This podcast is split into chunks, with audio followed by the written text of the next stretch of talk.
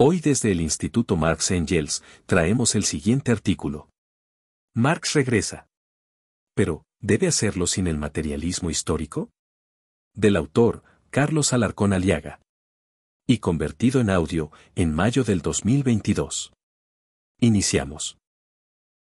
En un anterior artículo de título, Retornar al materialismo dialéctico por una izquierda revolucionaria, analizamos cómo el escritor argentino Néstor Coan en su libro, Nuestro Marx, se enfrentaba al materialismo dialéctico de Federico Engels, liberando supuestamente a Carlos Marx de semejante herejía. Porque para esta corriente de supuestos marxistas, no basta que retorne Marx sin el materialismo dialéctico, sino que también debe hacerlo sin su concepción materialista de la historia. Coan, empeñado en escudar a Carlos Marx, se propone demostrar que el nada tiene que ver con esta concepción, a la que califica de dogmática, economicista, productivista y tecnologicista. Sin embargo, en esta noble cruzada, encuentra un obstáculo que no puede esquivar, que es el prólogo que Carlos Marx escribiera de puño y letra en su libro, Contribución a la crítica de la economía política, donde sintetiza su concepción materialista de la historia. Coan en su libro Nuestro Marx, se expresa así del prólogo. Cito a Coan. La discutible metáfora arquitectónica de la base y la superestructura, bastante inoperante por cierto, dado su dualismo entre economía y política y su esquematismo. Cierro la cita. Ratificando su versión, casi al finalizar su libro, Coan nuevamente nos dice. Cito. El citado prólogo de 1859 de Marx no fue la única fuente de inspiración sobre la que se construyó el equívoco de la tradición economicista, productivista y tecnologicista. La otra vertiente fue el recorte del antiduring de Friedrich Engels, aislado de otras obras de los clásicos del marxismo. Cierro la cita. Es decir, ya no se trata de la crítica a los tergiversadores del pensamiento marxista, como vimos en nuestro artículo anterior, ni a los oficialistas soviéticos del Diamat. Ahora, la descalificación va dirigido directamente a la fuente en la que se sustentan, es decir, a la síntesis que Carlos Marx hiciera de su concepción materialista de la historia, calificándola de entre comillas, discutible metáfora arquitectónica, bastante inoperante, su esquematismo y su dicotomía social. Alto, pero aquí está sucediendo algo inaudito. ¿Cómo es posible que Coan, empeñado en limpiar al autor de El Capital de toda herejía, tenga que criticarlo en sus propios fundamentos expuestos. El mismo escritor argentino está sorprendido, y se pregunta. ¿Cómo es posible que Carlos Marx haya escrito tamaña barbaridad? No puede ser él, seguramente se responde. Entonces, se inventa la más increíble justificación. Cito a Coan.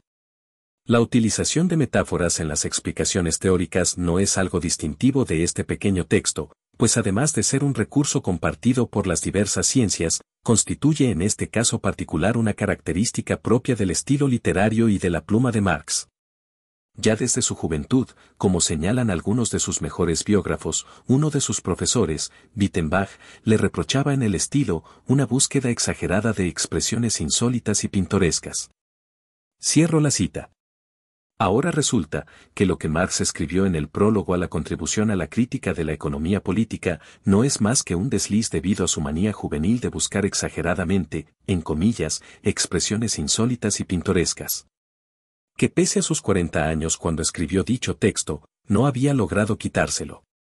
Esta explicación de Coan no tiene ninguna consistencia, ya que si fuera cierto, encontraríamos multitud de estas expresiones insólitas en todos los escritos de Marx, y no es así. Primer subtítulo. El prólogo a la contribución a la crítica de la economía política. Coan no comprende que para Marx, la sociedad no es una simple suma de individuos, es un organismo vivo que cuenta con leyes propias que rigen su desarrollo con independencia de la voluntad de los hombres. Los individuos forman conglomerados diversos que se relacionan e interactúan mutuamente y en estas interrelaciones constituyen verdaderos sistemas orgánicos que confluyen hasta integrarse en una sociedad determinada. Descubrir las leyes generales que rigen el desarrollo histórico de las sociedades es la primera tarea científica que se propusieron los fundadores del marxismo. Así, Carlos Marx lo señaló tempranamente en sus manuscritos económicos y filosóficos de 1844. Cito a Marx. Me propongo, pues, abordar en sucesivos folletos, cada uno de por sí, la crítica del derecho, de la moral, de la política, etc. Y por último, en un trabajo especial, trataré de exponer la trabazón de conjunto, la relación entre las diversas partes. Cierro la cita. Por tanto, Marx se propuso estudiar la realidad social en sus múltiples elementos, analizar sus elementos principales, ver sus articulaciones y al final presentarlas en su trabazón de conjunto como un todo orgánico. Fueron muchos años de estudio, cuyos hitos son la ideología alemana, la miseria de la filosofía, el manifiesto del Partido Comunista, la lucha de clases en Francia, el 18 Brumario, etc. Escritos mucho antes de su libro, Contribución a la crítica de la economía política. ¿Qué hace entonces Marx en el prólogo? No hace más que diseñar la trabazón de la sociedad y de la historia en su conjunto, cuyas ideas centrales los dice así. Cito a Marx. En la producción social de su vida, los hombres establecen determinadas relaciones necesarias e independientes de su voluntad. Relaciones de producción que corresponden a una fase determinada de desarrollo de sus fuerzas productivas materiales. El conjunto de estas relaciones de producción forma la estructura económica de la sociedad. La base real, sobre la que se levanta la superestructura jurídica y política. Y a la que corresponden determinadas formas de conciencia social. El modo de producción de la vida material condiciona el proceso de la vida social, política y espiritual en general.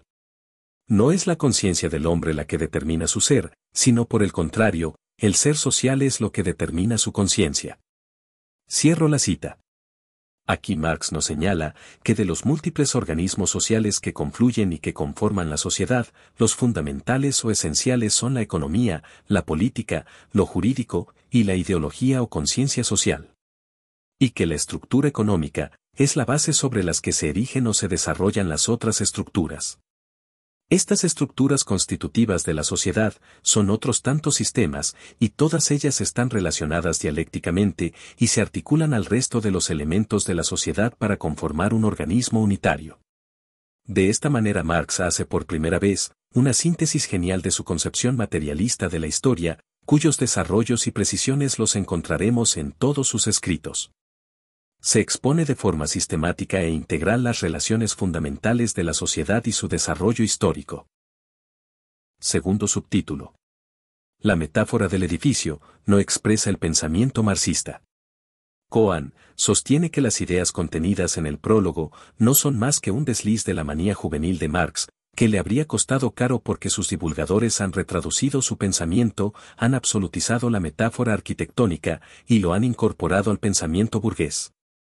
Sin embargo, cuando Marx dice que la estructura económica es la base sobre la que se levanta la superestructura política, jurídica e ideológica, con lo cual quiere decir que las sociedades se asientan o se sustentan en su estructura económica, está expresando la configuración real de toda sociedad.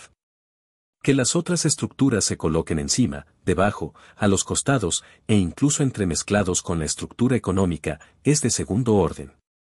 Lo importante es que lo político, lo jurídico y lo ideológico se sustentan en la estructura económica.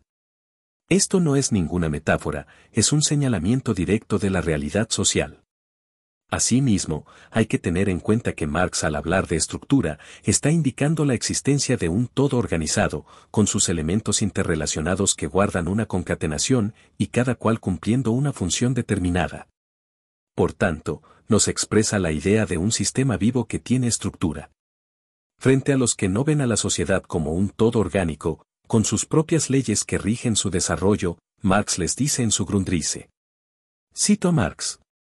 Hay que ser muy ignorante y estar muy confundido para ver relaciones fortuitas en lo que forma un todo orgánico y no considerar más que los reflejos en las relaciones. Cierro la cita. Para deslegitimar esta teoría científica, los enemigos de Marx inmediatamente idearon la figura del edificio, presentándolo como un andamiaje donde la economía determina rígidamente cada piso de lo político, jurídico e ideológico. Cohen asume este esquema plenamente. Y la califica de discutible metáfora arquitectónica, etc. Y ahora tratando de atenuar su antimarxismo señala. Cito a Cohen. El problema de la cristalización de la metáfora del edificio, no atribuible en sí mismo al propio Marx sino a sus divulgadores, consiste en que luego de tantos años de repetirla en diversas empresas pedagógicas, se cristalizó, se petrificó y comenzó a adquirir apariencia de categoría científica. Cierro la cita. Coan, es quien habla de la metáfora del edificio, y lo justifica como un desliz de la manía juvenil de Marx. Pero parece no darse cuenta que al calificarla de ese modo, ya le da una imagen de una estructura sólida, rígida, armada con piedras y cemento, y mucho más resistente que el cristal. Cuando señala que los divulgadores lo cristalizaron y lo petrificaron, está diciendo lo mismo. Un edificio de concreto y cemento, que es tan rígido e inerte como otro de cristal. Quien tiene un mínimo del conocimiento del pensamiento de Marx, no puede imaginarse el materialismo histórico como un rígido edificio y sin vida. Ya indicamos que para Marx la sociedad es un organismo vivo, y las estructuras que la conforman son otros tantos organismos que se articulan e interaccionan dialécticamente, para conformar la sociedad y su desarrollo histórico. Por eso, es absurdo que alguien identifique al materialismo histórico con un edificio estático, inerme y petrificado, salvo que se quiera armar un monigote para deslegitimarlo. Si Coan tuviera verdadera intención de defender el marxismo, habría presentado el verdadero pensamiento de Marx para confrontarlo con las tergiversaciones de los divulgadores. No lo puede hacer, pues la concepción materialista de la historia de Marx, tiene raíces desde sus primeras obras, cuando empezó a estudiar los problemas sociales. Así, en los manuscritos de 1844, ya señalaba. Cito a Marx. Religión, familia, Estado, derecho, moral, ciencia, arte, etc., no son más que modos especiales de la producción, y se hallan sujetos a la ley general de ésta. Cierro la cita. Ideas similares las encontraremos en sus obras anteriores a su contribución a la crítica de la economía política, como la ideología alemana, la miseria de la filosofía, y después lo ratificará en el postfacio de 1873 de El Capital, al comentar un artículo sobre su método en la revista rusa Wistnik Evropy, diciendo que al transcribir unas líneas del prólogo a la crítica de la economía política, se expone la base materialista de su método. Tercer subtítulo sobre el falso determinismo económico de Marx. Frente a las tergiversaciones de la burguesía sobre el materialismo histórico, y frente a sus acusaciones de determinismo, economicismo, unilateralismo, etc., Federico Engels, a quien Cohen denunció como la segunda fuente del equívoco economicista, con su libro Anti-During, en una carta a José Black, aclara de manera fehaciente. Cito a Engels. Según la concepción materialista de la historia, el factor que en última instancia determina la historia, es la producción y la reproducción de la vida real. Ni Marx, ni yo, hemos afirmado nunca más que esto. Si alguien lo tergiversa diciendo que el factor económico es el único determinante, convertirá aquella tesis en una frase vacua, abstracta, absurda. Es un juego mutuo de acciones y reacciones entre todos estos factores, en el que, a través de toda la muchedumbre infinita de casualidades, acaba siempre imponiéndose como necesidad el movimiento económico. Cierro la cita. Pero el marxista Cohen no puede aceptar el rol de la estructura económica e insiste nuevamente en su crítica a Engels. Cito a Cohen. El economicismo juega ahí su principal ficha, que no deja de operar incluso si se intenta matizarlo con una supuesta última instancia, en lugar de una primera instancia, de la economía. Cierro la cita. Es decir, Coan no acepta las precisiones de la interacción de las estructuras sociales ni el rol condicionante en última instancia de la estructura económica. Queda claro que no acepta la concepción materialista de la historia, la esencia de la teoría marxista. Pero Coan se percata que está quedando al descubierto y trata de cubrirse nuevamente de marxista. Después de decirnos que, el prólogo es una metáfora arquitectónica, inoperante, y ser la fuente del equívoco economicista, que no se corrige a pesar que se intenta matizarlo con una supuesta, última instancia, ahora trata de recuperar su careta marxista, colocándose detrás de terceros anónimos, quienes serían los que construyen el equívoco economicista, para atribuirlo a Marx y sin ningún rubor expresa. Cito a Coan. Desde la metáfora arquitectónica, se salta inmediatamente a una visión dicotómica de la sociedad, tan cara al equívoco economicista atribuido a Marx. Por un lado, existiría el factor económico, donde se producen, circulan y consumen las mercancías. Por otro lado, y en forma tajantemente separada, tendría lugar el factor político, la lucha de clases y todas las formas de conciencia social. Cierro la cita. Coan en ningún momento explica que entiende por el equívoco economicista, ni porque el prólogo es la fuente de economicismo y determinismo. Se supone que se trata del rol determinante en última instancia de la estructura económica, pero tampoco explica por qué es equivocado. Y no lo hace, porque sabe que es imposible rebatir a Marx, quien en cada uno de sus escritos hace la demostración científica de su concepción materialista de la historia. Siendo el más acabado, su estudio de las leyes del desarrollo capitalista, plasmados en el capital. Ya hemos demostrado reiteradamente que la separación tajante de las estructuras y de todos los elementos que conforman la sociedad es totalmente ajena a la visión materialista y dialéctica de Marx.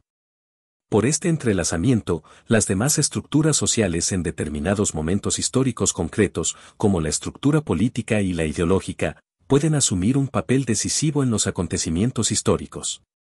Marx lo señalaba con toda claridad, desde su introducción a la crítica del derecho de Hegel de 1844, cuando afirmó. Cito a Marx. Es cierto que el arma de la crítica no puede sustituir a la crítica de las armas que el poder material tiene que derrocarse por medio del poder material. Pero también la teoría se convierte en poder material tan pronto como se apodera de las masas. Cierro la cita. Por su parte, Federico Engels nos señala. Cito a Engels. Ese hombre no ha comprendido todavía que si bien las condiciones materiales de vida son el primer agente, eso no impide que la esfera ideológica reaccione a su vez sobre ellas. Cierro la cita. De igual modo, a través de la política y del aparato estatal, en los periodos revolucionarios, se pueden producir transformaciones radicales a la estructura económica y al conjunto de la sociedad. Por eso Marx y Engels señalaban, la captura del poder político por parte de los trabajadores, pues comprendían que la revolución socialista no viene por sí sola. Y aunque se hayan exacerbado en extremo las contradicciones materiales en la sociedad, si no existe conciencia revolucionaria de los trabajadores, no hay revolución. Pero también es importante reconocer que las transformaciones desde la estructura política tienen un límite. No puede sobrepasar las condiciones que impone la estructura económica. La revolución bolchevique tuvo que dar un paso atrás y aplicar lo que Lenin llamó la nueva política económica, MEP, porque el socialismo no puede ser socialismo de la pobreza. Marx lo advertía en el prólogo de El Capital en 1867. Cito a Marx. Aunque una sociedad haya encontrado el rastro de la ley natural con arreglo a la cual se mueve, jamás podrá saltar ni descartar por decreto las fases naturales de su desarrollo. Podrá únicamente acortar y mitigar los dolores del parto. Cierro la cita. Por lo mismo, la burguesía imperialista mueve todos sus recursos políticos, militares e ideológicos para prolongar la vida del capitalismo e impedir el ascenso del socialismo. Pese a ello, las leyes que rigen el desarrollo del capital siguen su curso y las crisis económicas retornan periódicamente cada vez más profundas. Su supervivencia se debe en gran parte a la falta de organización y conciencia de los trabajadores. Siguiente subtítulo. ¿Dónde ubicar el poder, la dominación y la violencia? Coan nos dice. Cito. Si acaso este registro economicista fuera correcto, ¿dónde ubicar entonces la esfera del poder y la dominación? El poder se terminaría cosificando y aparecería como una propiedad excluyente del aparato de Estado, cayéndose de esta manera en una concepción fetichista. Cierro la cita.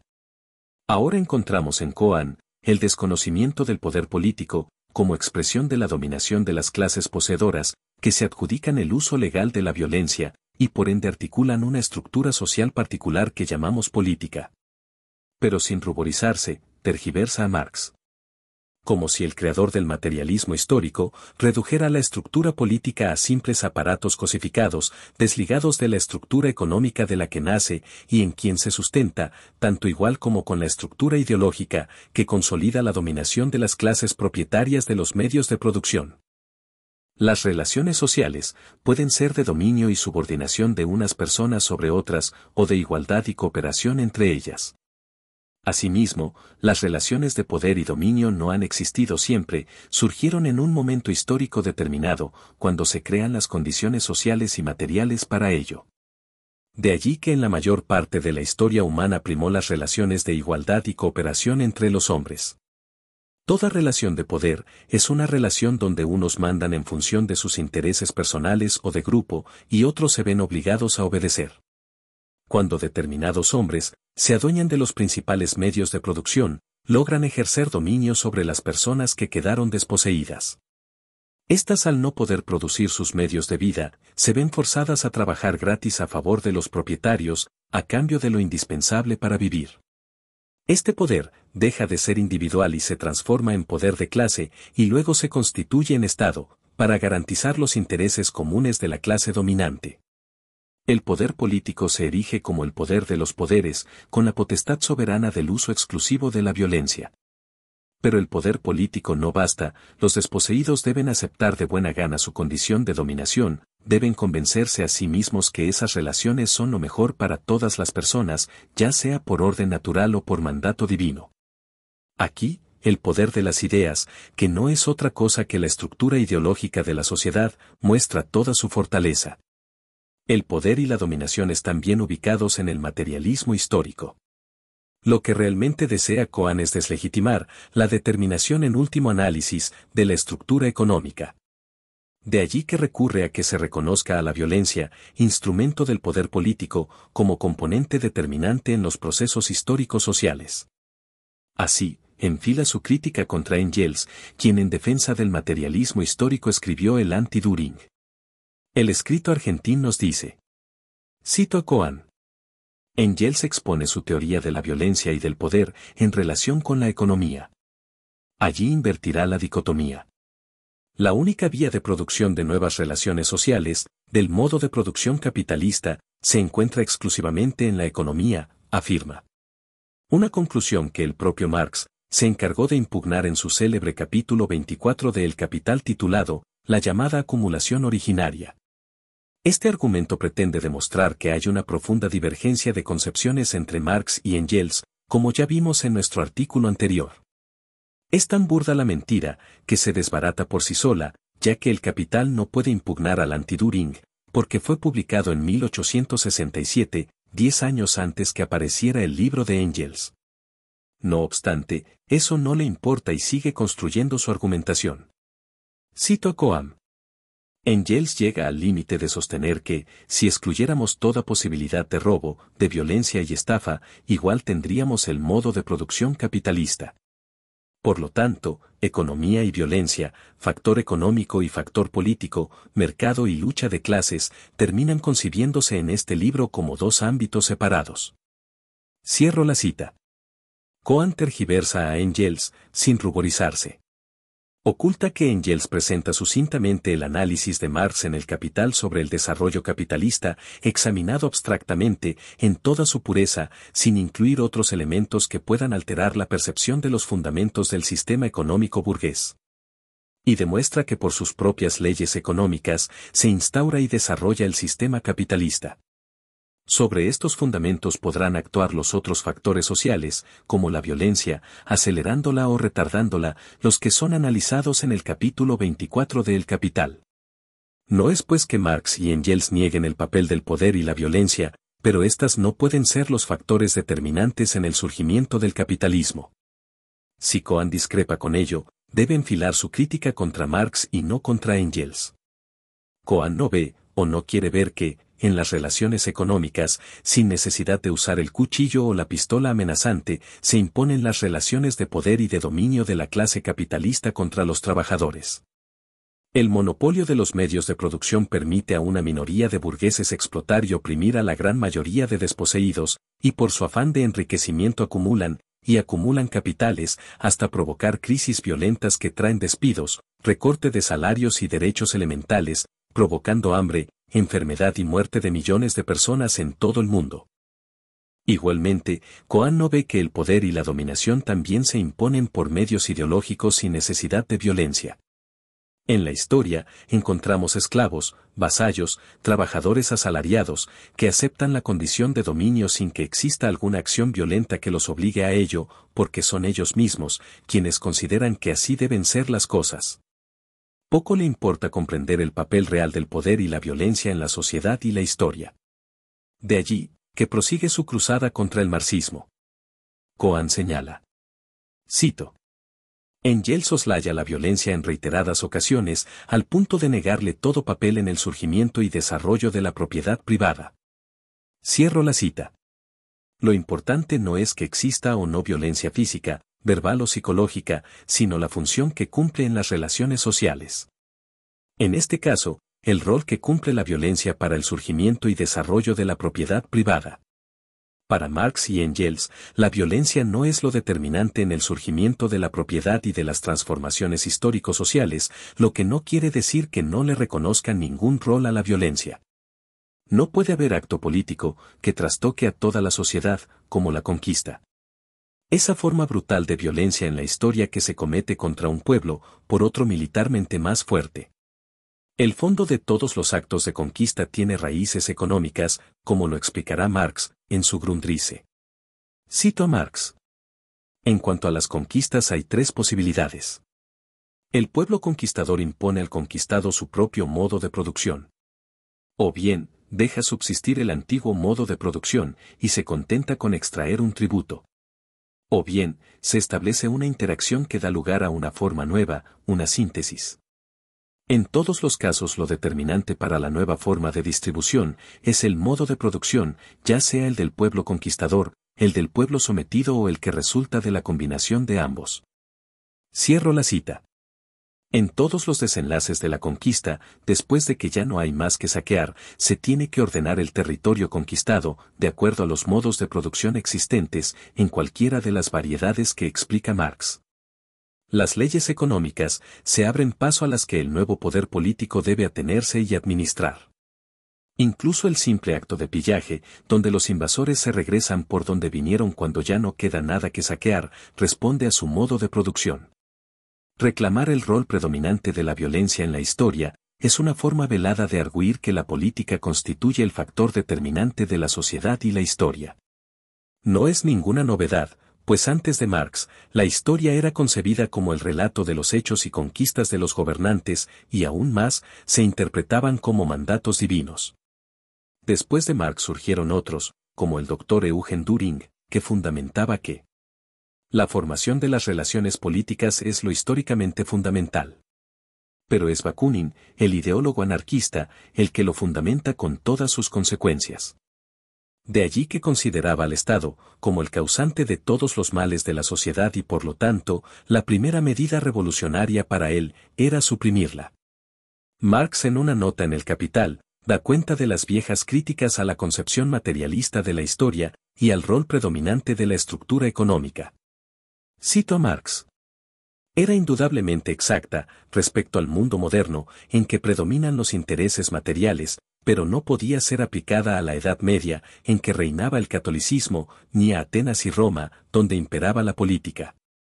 En primer lugar, resulta peregrino que haya todavía quien piense que todos esos tópicos vulgarísimos que corren por ahí acerca de la Edad Media y del mundo antiguo son ignorados de nadie. Es indudable que ni la Edad Media pudo vivir del catolicismo, ni el mundo antiguo de la política.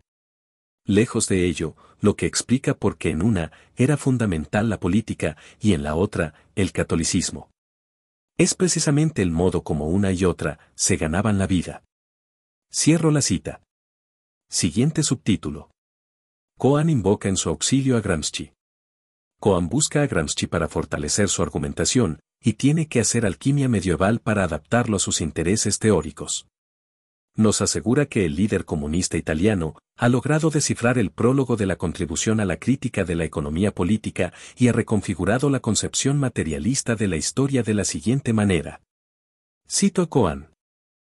Antonio Gramsci se esforzó por descifrar este pequeño texto programático como la fuente auténtica más importante para una reconstrucción de la filosofía de la praxis, atendiendo al mismo tiempo a tres instancias. 1. El papel central que este escrito le otorgaba a la esfera ideológico-política, la de la hegemonía. 2. La identificación de la ciencia como una forma ideológica de la conciencia social y finalmente, 3. La formulación de que la principal fuerza productiva es en realidad la clase obrera. Cierro la cita. El escritor argentino no hace más que formular una interpretación arbitraria, puesto que no existe artículo o libro de Gramsci en que se encuentre tal descifrado. El mismo Coan, en sus notas al pie de página, dice que ha tomado estas ideas de textos diferentes.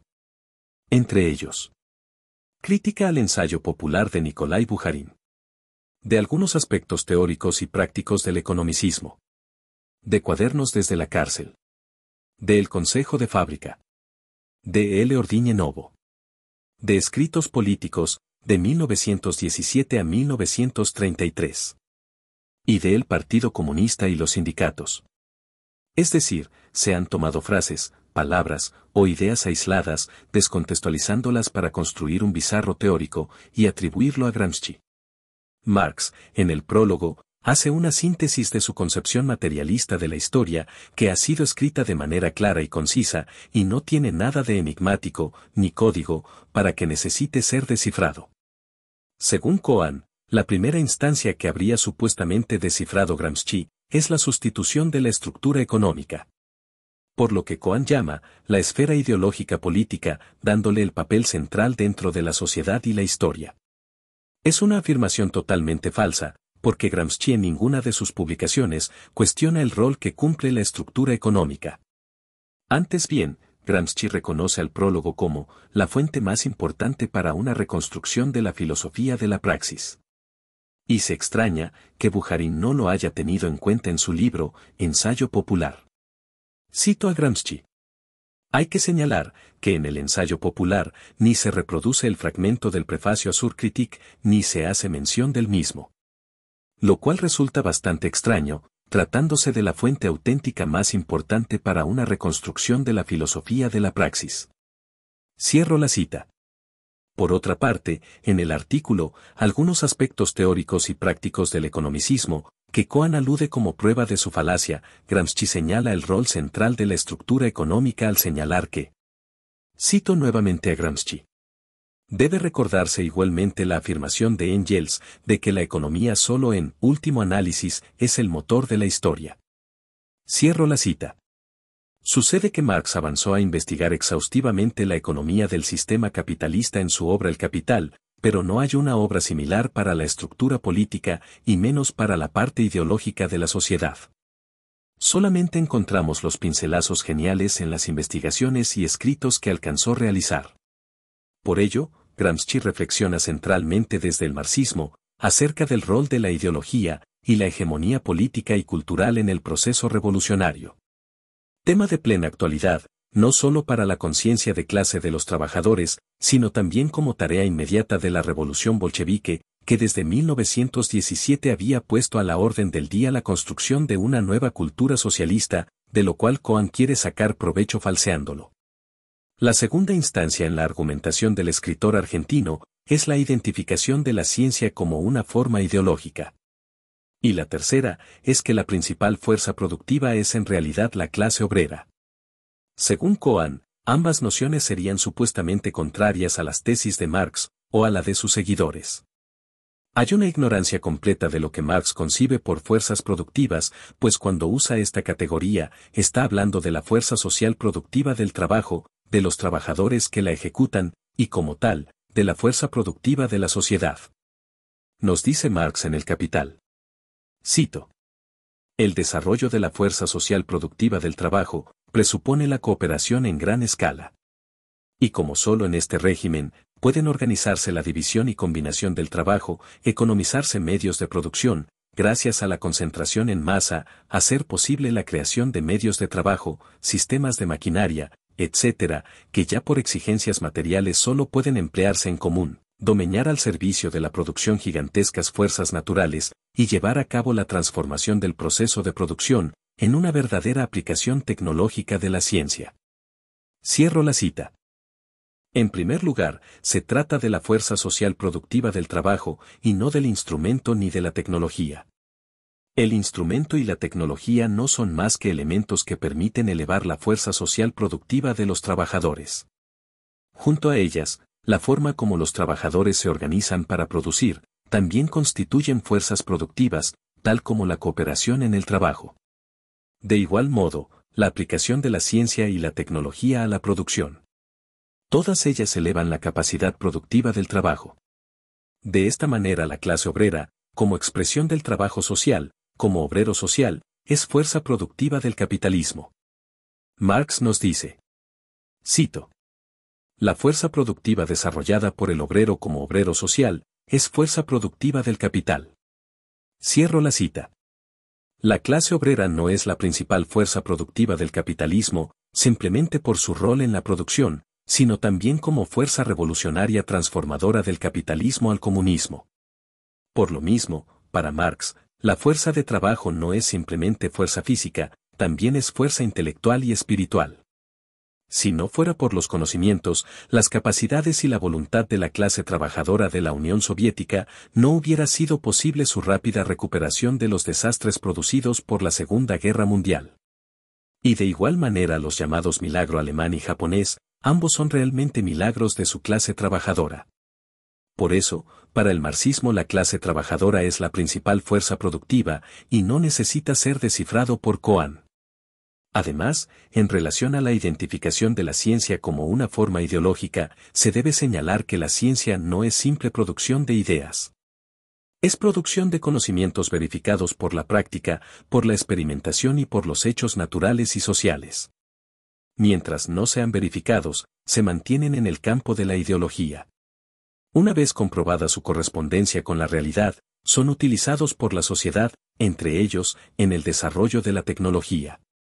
Como vemos, los conocimientos científicos y la tecnología se desarrollan también en función de los intereses de clase. Y de este modo, también forman parte de las fuerzas productivas. Cohen no quiere entender que todos los organismos sociales están entrelazados, que la ideología está incrustada en la economía y en la política, y como éstas, también inundan a la sociedad de nuevas ideas. Los conocimientos científicos cuando están en función de la producción forman parte de las fuerzas productivas, aunque, como ideas, formen parte de la ideología. Cohen califica de economicismo al rol que cumple la estructura económica en la sociedad, piedra angular en la concepción materialista de la historia de Marx. Y falto de argumentos, recurre nuevamente al artículo de Gramsci, titulado, Algunos aspectos teóricos y prácticos del economicismo pero en este texto no hay ni por asomo una crítica a la estructura económica propuesta por Marx. Antes bien, como vimos párrafos arriba, recordaba su determinación en última instancia, afirmada por Engels. La crítica de Gramsci iba dirigida a la desviación economicista que se daba en las filas de la izquierda italiana. Así, primeramente, nos dice que. Cito a Gramsci. En la búsqueda de nexos históricos no se distingue lo que es relativamente permanente de lo que es fluctuación ocasional. Y se entiende por hecho económico el interés personal y de pequeño grupo, en sentido inmediato y sórdidamente judaico. Cierro la cita. Es decir, Gramsci critica la costumbre de explicar todos los hechos por las causas generales o estructurales, y no se distingue que muchos acontecimientos y comportamientos políticos responden a intereses personales o de grupo, llevándonos a errores políticos. Por ejemplo, en la crisis política que vivió el Perú, entre el 2016 y 2021, generada sin duda por el agotamiento del modelo económico neoliberal y los escándalos de corrupción, la confrontación entre el poder legislativo y el poder ejecutivo fue interpretada por muchos izquierdistas como un conflicto entre los intereses de la clase dominante, enquistada en el legislativo, y las fuerzas democráticas, representadas por el ejecutivo. Sin embargo, el poder ejecutivo seguía implementando el plan neoliberal e incluso coordinando con los representantes de los grupos de poder. No se advertía los intereses particulares de los partidos y personajes políticos burgueses que se disputaban la representación política de los grupos de poder económico. Siguiente subtítulo. El fantoche de las fuerzas productivas, como el motor de la historia. Coan retorna a su estrategia de no criticar directamente a Marx, se esconde criticando a sus retraductores o divulgadores pero en ningún momento de su libro se preocupa de presentar el verdadero pensamiento de Marx, para confrontarlo con sus divulgadores, o con los que le hacen ese registro equívoco que retraducirían su teoría. Esto no sucede, porque no tiene ninguna intención de presentar lo que él considera es el pensamiento marxista. Sino todo lo contrario, su interés es deslegitimarlo, quiere construir un Marx sin materialismo dialéctico y sin materialismo histórico. No encuentra mejor forma de combatir el marxismo que reemplazando su supuesta metáfora del edificio, por la de un ferrocarril. Cito a Coan. Las fuerzas productivas serían entonces el motor del desarrollo histórico, o para expresarlo con una metáfora ferroviaria, las fuerzas productivas constituirían la locomotora de la historia, ya que harían avanzar al factor económico y éste, a su vez, arrastraría a los otros factores, comenzando por el factor político para concluir tironeando al factor ideológico cultural. Si en este registro de lectura sobre Marx, el desarrollo de la tecnología constituye la cabina de mando de la locomotora de la historia, léase fuerzas productivas, entonces las relaciones de producción serían el segundo vagón del tren de la historia. Detrás suyo vendría el vagón del ámbito político y jurídico. Y finalmente, tendría su lugar la conciencia social, la cultura y la ideología, el furgón de cola de la formación ferroviaria de la historia. Cierro la cita. Coan, como siempre, no indica quién es el autor de tal metáfora y lo contrasta con el verdadero pensamiento de Marx, que está en el prólogo de su contribución a la crítica de la economía política.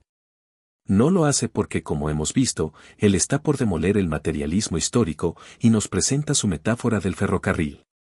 Esta versión no es una interpretación, es una tergiversación grosera que hace Coan de Marx. Si la figura del edificio no expresa de ningún modo la concepción materialista de la historia, peor aún lo hace la figura del ferrocarril, porque no se trata de una estructura que arrastra a las otras estructuras, eliminando la interrelación dialéctica entre ellas. Para Marx las principales relaciones entre los hombres son las que se establecen en la producción, porque las personas antes de ser políticos, abogados, religiosos o filósofos, tienen que producir sus medios de vida. Los hombres en la producción social, establecen relaciones sociales de producción y que éstas forman la estructura económica de la sociedad. Es decir, que lo principal en la estructura económica son las relaciones sociales de producción. Las relaciones sociales de producción es una categoría que usa Marx en la que intervienen, además de las relaciones humanas, las relaciones de propiedad o no propiedad de los medios de producción. Las que originan la relación entre poseedores y desposeídos, la base que configura la existencia de las clases sociales. Por eso, Marx y Engels dirán en el manifiesto del Partido Comunista que, Cito a Marx y Engels. La historia de todas las sociedades que han existido hasta nuestros días. De la historia escrita, aclararía luego Engels. Es la historia de las luchas de clases. Cierro la cita. Por tanto, decir como dice Coan, que las fuerzas productivas son el motor de la historia, es una burda tergiversación. Peor aún, cuando coloca en la cabina de mando del supuesto ferrocarril de la historia, a la tecnología. La estructura económica es fundamentalmente relaciones sociales y no relaciones entre cosas. Por ello, las fuerzas productivas es la categoría que expresa las relaciones que se establecen en la producción entre las capacidades de trabajo de los hombres y los medios de producción. En el cual se incluye la tierra, los instrumentos de trabajo, la organización de los hombres en el trabajo, habilidades físicas y espirituales del trabajador, los conocimientos espontáneos y científicos. En la relación del hombre con la naturaleza se desarrollan las fuerzas productivas, pero condicionadas por las relaciones sociales de producción. Coan no entiende que para Marx la tecnología y los instrumentos de trabajo no se desarrollan por sí mismos, no tienen dinámica propia, dependen de las relaciones sociales de producción. O sea, de las relaciones de clase desde el momento que aparecen las clases sociales en la historia. Así vemos que la burguesía, acicalada por la competencia y por el ansia de ganancias, está a la búsqueda del invento que le asegure ganancias extraordinarias para tener ventaja frente a sus competidores. El avance del automóvil, desde la vieja carcacha a los modernos vehículos con sensores computarizados, no se debe al propio automóvil, sino a los intereses de la burguesía en su competencia por ganar compradores. Todo el desarrollo tecnológico en el capitalismo responde a la codicia burguesa y a la defensa de su sistema. Toda la ciencia y tecnologías que no respondan a estos intereses son desdeñados, ocultados o destruidos. Marx lo señala con toda claridad. Cito a Marx. Su finalidad, como la de todo otro desarrollo de la fuerza productiva del trabajo, es simplemente rasar las mercancías y acortar la parte de la jornada en que el obrero necesita trabajar para sí, y de ese modo, alargar la parte de la jornada que entrega gratis al capitalista. Es sencillamente un medio para la producción de plusvalía. Cierro la cita. Por esta finalidad capitalista en el siglo XXI, la burguesía ha perdido capacidad de brindar empleo digno a la población, y condena a la gran mayoría a salarios precarios y sin derechos laborales o a ocuparse en negocios de sobrevivencia, que eufemísticamente se los ha llamado microempresarios. Último subtítulo. Cohen niega el carácter científico del materialismo histórico.